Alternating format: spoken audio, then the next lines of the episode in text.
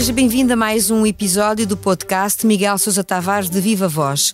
Tome nota que esta semana a vingança serve-se fria, a coerência prova-se quente. Temos muito para conversar, venha daí, eu sou a Paula Santos.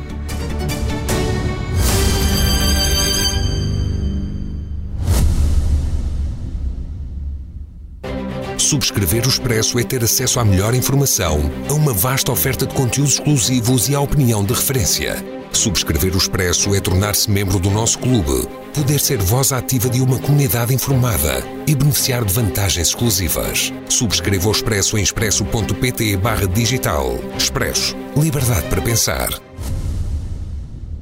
Ora viva, Miguel. Olá, Paula. Começamos pelas declarações feitas pelo Primeiro-Ministro em exercício antes e durante uma entrevista que deu à TVI CNN. E antes de seguirmos, e já lá iremos, para o conteúdo, vamos à forma, que é como quem diz, à segurança discursiva que António Costa deixou de transparecer, estou a citar a sua opinião, na crónica do Expresso. O Miguel considera que Costa mostrou porque é que todos os outros parecem terceiras escolhas ao pé dele e neste lote inclui os potenciais sucessores no PS e o líder do maior partido da oposição. Exatamente. Eu acho que, eu acho que ficou à vista toda a gente, assim como ficou à vista toda a gente que de facto nós vamos para pior, seja qual for o desfecho, quer da eleição interna do PS este fim de semana, quer depois do desfecho da batalha eleitoral de 10 de março. Nenhum dos candidatos a suceder António Costa está mais bem preparado do que ele Nenhum conhece os dossiês tão bem como ele e nenhum tem uma reflexão sobre os problemas do país tão boa quanto a dele. Isso não quer dizer que Costa tenha sido um excepcional primeiro-ministro, mas como eu já aqui disse, eu acho que ele foi um bom gestor das conjunturas, faltou-lhe uma visão de longo prazo sobre Portugal, de certa forma talvez começasse a tê-la agora, eh, por exemplo, a criação do chamado Fundo Medina, que é um superávit daquilo que sobrava do orçamento, da execução orçamental, talvez já desse uma pista para aquilo que António Costa pensava uh, relativamente ao futuro do país, onde é que o país devia investir, o que é que devia fazer diferente, mas uh, foi tarde, foi tarde para o país, foi tarde para António Costa. De qualquer maneira, como eu disse, isso viu-se durante a pandemia, viu-se na gestão de pós-crise eh, quando herdou, quando herdou o país com, com vários problemas, quer a nível da, da, sustentabilidade do sistema financeiro, etc., António Costa foi muito bom a gerir a conjuntura e nós vamos por outra vez para uma conjuntura complicada e ele era de facto quem estava melhor preparado. Para mim isso tornou-se evidente na entrevista que deu ao país, onde até em dossiês complicados como aparente, o aparente descontrole do sistema de, do SNS, ele foi capaz de explicar o que é que está em causa, porque é que os problemas estão a acontecer e qual é a solução que ele antevê a médio prazo, como é que ele vê que em 3, 4 anos os problemas poderão estar a começar a ficar resolvidos. Em tudo isso ele mostrou uma grande segurança que de facto eu não vejo a nível dos outros candidatos. Mas isso também não será fruto de, de uma experiência de oito anos à frente do governo? É evidente, mas pronto, mas a experiência é um valor. Quando, nós, quando se trata de escolher quem é que nos vai governar, eh, não quer dizer que quem tenha experiência seja sempre melhor, porque senão também não havia alternância, mas neste caso a experiência de António Costa na condução do país não é suplantada por nada que, que apareça como alternativa. Quer dizer, o que eu vejo como alternativa são apenas slogans e slogans de de, de, uma oposição ou de alternativas que são fáceis de enunciar, mas que de facto, quando nós olhamos para as coisas, elas não se concretizam em nada de palpável. Passemos então ao discurso. Recados à Procuradora-Geral da República e ao Presidente não faltaram, e o tom de campanha também não.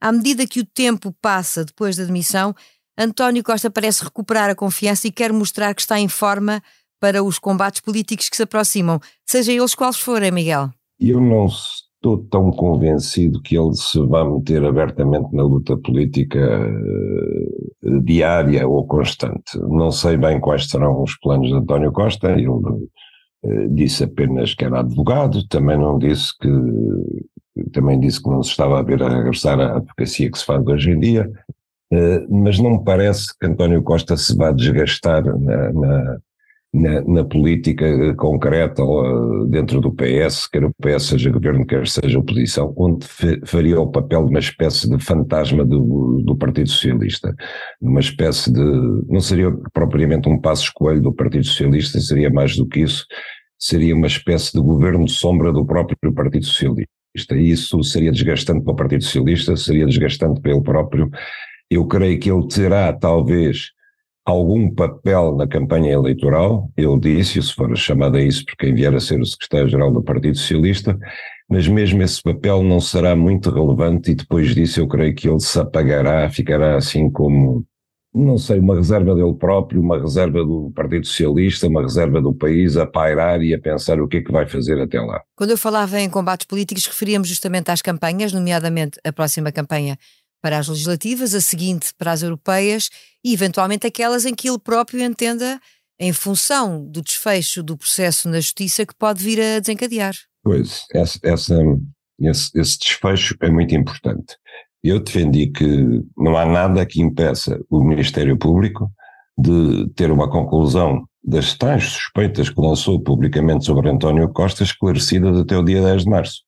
Aliás, acho que isso seria um contributo indispensável para a clarificação da situação política, porque uma coisa é eh, termos um partido que concorre a eleições depois do seu governo ter sido derrubado por suspeitas de corrupção sobre o primeiro-ministro, outra coisa é termos esse mesmo partido com essas suspeitas limpas na praça pública.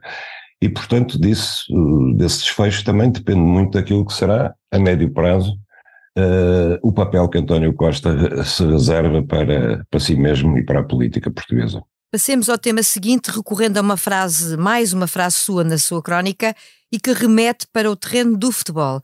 Em tempos, Pimenta Machado, ex-presidente do Vitória de Guimarães, disse sobre o futebol que o que hoje é verdade amanhã pode ser mentira. E isto aplica-se, por exemplo, ao ainda ministro da Educação, que surpreendentemente, ou talvez não, Miguel, mudou de ideias em relação à recuperação do tempo de serviço dos professores? Para mim foi surpreendente, porque, embora já esteja aqui há muitos anos, já tenha visto muitas coisas, ainda não vi um porco andar de bicicleta, como dizia Pinta Costa, mas também não estava à espera de ver um ministro que andou durante dois anos a explicar aos professores, aos sindicatos de professores, e a explicar ao país que não havia capacidade financeira para pagar aquilo que os professores reivindicavam, agora de vir dizer que sim, talvez, é possível que sim e depois explicar que uma coisa era ele, João Costa, Ministro da Educação no governo de António Costa, outra coisa é ele, João Costa, cidadão e apoiante de Pedro Nuno Santos, que podem ter ideias completamente diferentes. Ora, isto é tudo aquilo que, francamente, eu abomino na política e penso que a maioria dos portugueses também. Aquilo que eu abomino na política é que a pessoa tenha na política ideias que são diferentes daquelas que tem enquanto cidadão que uma pessoa pensa uma coisa enquanto é político e pensa outra enquanto é cidadão.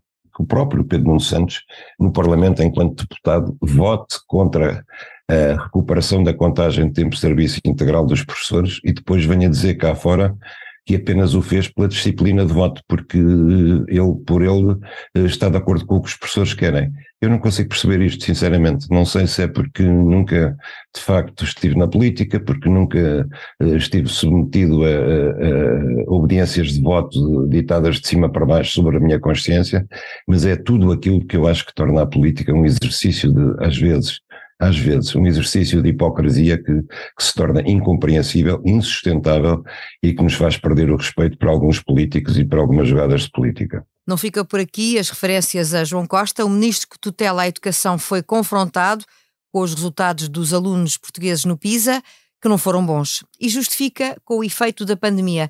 Mas os dados mostram uh, que há mais do que isso. Claro que há mais do que isso. Primeiro, uh, Todos os países da OCDE sofreram com a pandemia e os resultados do PISA mostram. Mas Portugal sofreu mais. E começou a sofrer antes da haver pandemia.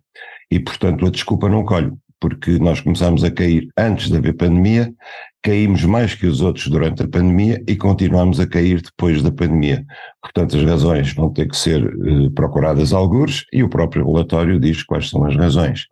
Uh, diz que as razões têm que ver com a abolição de exames uh, no, a meio do, do, do curso inicial e tem que ver com a ausência de aulas.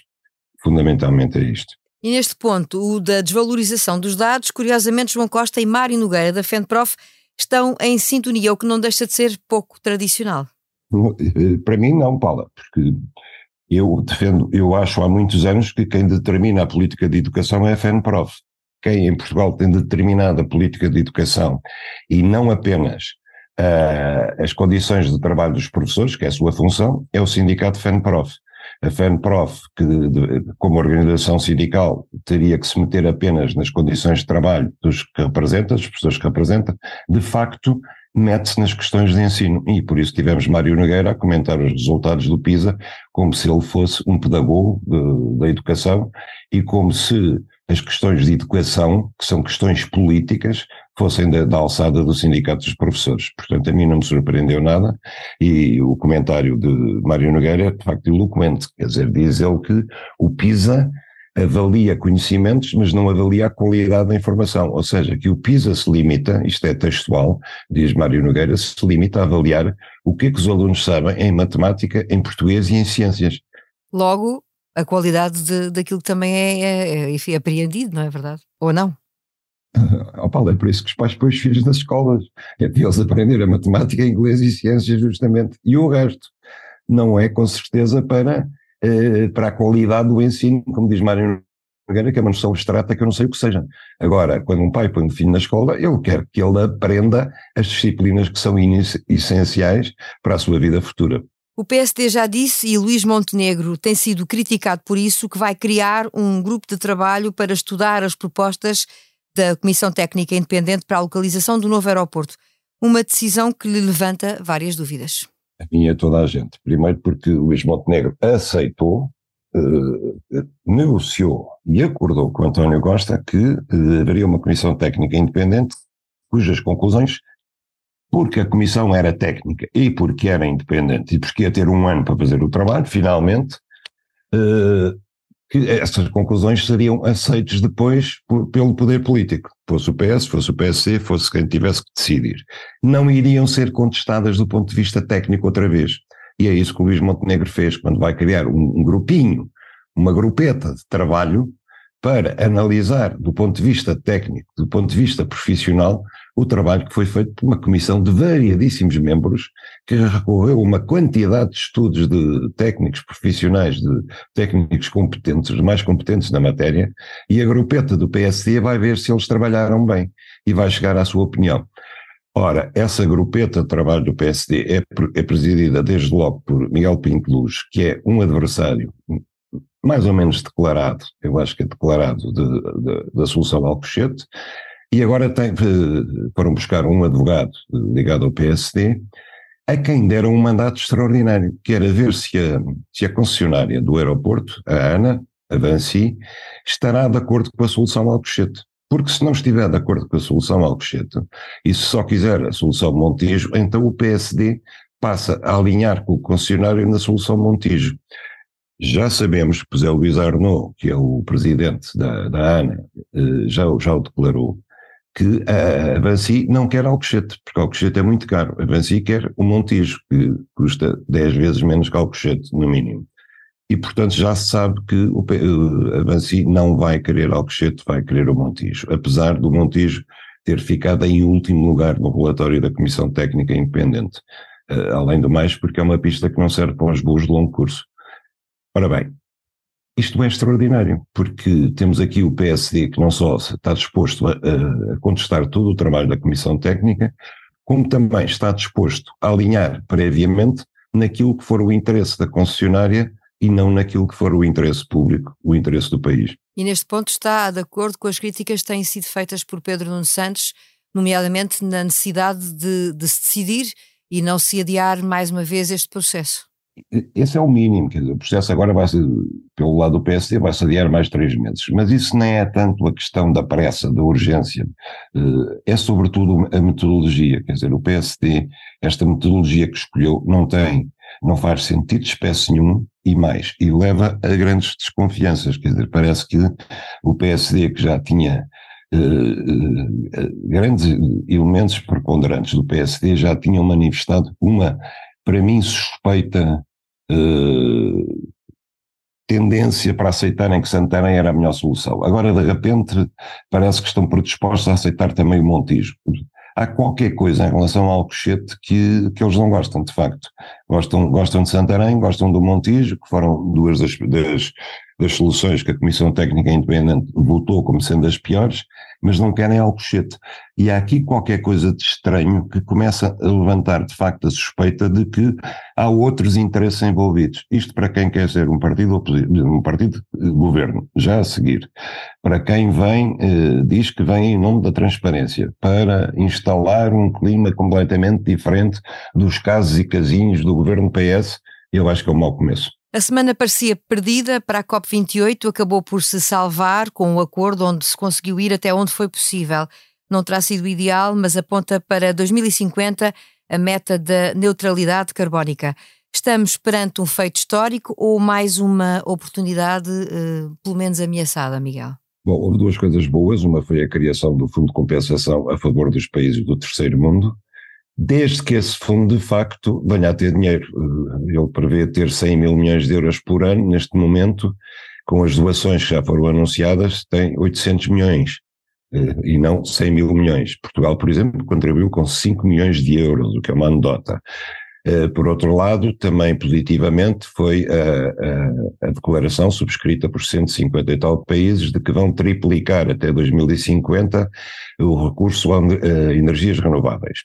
Depois, o ponto mais controverso era uh, a questão da utilização, extração e produção de energia, de energia a partir de combustíveis fósseis. Aí havia duas posições em confronto, a dos produtores de petróleo e combustíveis fósseis e a da Europa e Estados Unidos e uh, os países insulares que estão à beira de desaparecerem com a subida do, do nível das águas motivada pelo aquecimento global. Os primeiros queriam que nada se dissesse acerca disso. Os segundos queriam estabelecer até 2050 a, a proibição de se continuar a extrair energias fósseis, nomeadamente o petróleo. Ficou-se pelo meio termo, que é dizer que até 2050 se caminhará no sentido de terminar com a produção de energias fósseis, mas não ficou a proibição estabelecida, nem ficaram estabelecidas sanções para aqueles que não o fizerem. Portanto, agora vai depender da execução e, no fundo, da consciência individual e da vontade de cada um. Aqui chegados, chegou o momento de passarmos para o improviso. Rui Rio está na primeira página do Jornal de Notícias, onde deu entrevista a sugerir a demissão da Procuradora-Geral da República. É longo o rol de críticas que faz ao processo influencer, mas o ex-líder do PSD vai mais longe ainda sobre o funcionamento do Ministério Público. Ideias que, de resto, Miguel, estão em sintonia com muitas das observações que já aqui deixou. Estão, eu aliás subscrevo do princípio ao fim a entrevista que o Rui Rio deu. E deixe-me dizer-lhe uma coisa, Rui Rio tem sido muito injustiçado nesta questão. Ainda, ainda há dias, na, na entrevista que eu citei de António Costa, António Costa disse que Rui Rio queria acabar com, com a independência e com a autonomia do Ministério Público, quando apresentou as suas propostas, quando era presidente do PSD. Isso não é verdade. Isso não é simplesmente verdade. Rui Rio queria alterar a composição do Conselho Superior do Ministério Público de modo a que eles deixassem, os, de modo a que os próprios procuradores deixassem ter maioria, porque assim não há nenhum órgão que fiscalize a atuação do Ministério Público. O único que há eh, autofiscaliza-se porque eles estão em maioria. Isto não acontece, por exemplo, com os juízes no Conselho Superior da Magistratura, onde os magistrados judiciais não estão em maioria, só estão no Conselho Superior do Ministério Público. E toda a gente desde uh, o Partido Socialista até uh, aos comentadores políticos, até aos jornalistas, até ao próprio Ministério Público, assumiu que Rui Rio queria substituir o, os procuradores a nomear por políticos. Isto não é verdade. Não é verdade. Porquê que partiram desse princípio? Ele queria simplesmente que a composição maioritária do Ministério Público não integrasse procuradores. Portanto, temos aqui nesta entrevista que o Rui Rio diz aquilo que, com que eu concordo perfeitamente, que, que de facto o Ministério Público violou o, a Operação Influências, violou o princípio da separação de poderes, porque derrubou um governo sem ter motivos para tal, sem ter fundadas suspeitas que o justificassem e que, consequentemente, a Procuradora-Geral da República devia se demitir, devia abandonar o cargo porque senão eles são inimputáveis de facto e funcionam em roda livre. Como, e dá, dá exemplos, por exemplo, quando ele diz que uh, uma Presidente de Câmara, que foi Luísa Salgueiro, teve um processo de crime por ter nomeado uma chefe de gabinete sem concurso público, ele tem toda a razão. Quer dizer, será que uh, a chefe de gabinete ou a secretária pessoal da Procuradora-Geral da República foi nomeada com concurso público?